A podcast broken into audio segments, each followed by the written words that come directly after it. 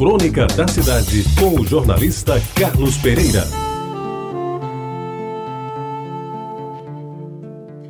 Amigos ouvintes da Itabajara, quando o chefe de disciplina, naquela época se chamava assim, Antônio de Barros, paletó de linho branco e cigarro continental no bico, leu, perante um auditório lotado, os nomes dos aprovados no exame de admissão, tinha início a mais extraordinária e inesquecível saga da minha vida.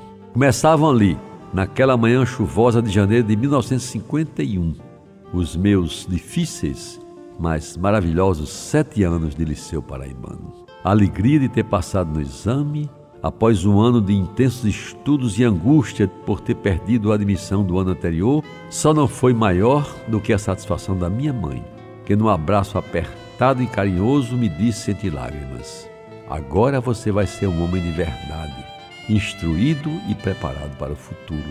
Recebi o papel datilografado, copiado no mimeógrafo a tinta, contendo as instruções de como proceder, até que começassem as aulas no dia 1 de março. Até lá havia que providenciar os documentos de conclusão do curso primário, fazer os exames médico e biomédico, realizar a matrícula e, evidentemente, mandar costurar a farda. Ah, meus amigos, aquela farda do liceu antigo identificava a casta privilegiada da Paraíba, que tivera acesso ao melhor colégio do estado. A sua confecção atendia a alguns caprichos que somente os que lá estudaram naquele tempo podem recordar. A indicação era de que comprar o tecido para paletó e a calça, normalmente em brinde de boa qualidade, na tradicional cor bege, à venda nos armazéns Guarani, o tricoline branco para a camisa e a gravata preta fossem obedecidos à risca os detalhes que constavam do modelo desenhado a lápis, entregue aos alunos aprovados no dia do anúncio dos resultados do exame de admissão. O paletó, que estava muito mais para a túnica, era de um garbo de fazer inveja ao mais brilhante aluno do Colégio Pio X, à época o grande rival do Liceu Paraibano.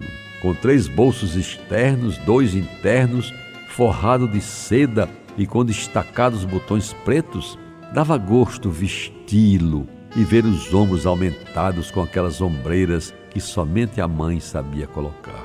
O conjunto, amigos ouvintes, se compunha com a calça do mesmo tecido, boca de sino, pernas bem vincadas, tudo ao melhor estilo da época. Ensacada a camisa indelevelmente branca, o problema do nó da gravata era resolvido de forma competente pelo meu pai.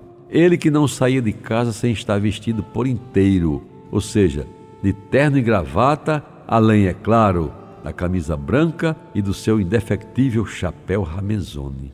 E amigos ouvintes, no primeiro dia de aula, ao receber o calendário escolar do ano, com os períodos letivos, férias e provas bem definidos e obrigatoriamente cumpridos, não posso negar o orgulho que senti ao envergar pela vez primeira aquele uniforme, ou melhor, aquela túnica do velho liceu paraibano, que aliás tenho guardada para sempre no cabide de um guarda-roupa especial da minha memória. Você ouviu Crônica da Cidade com o jornalista Carlos Pereira.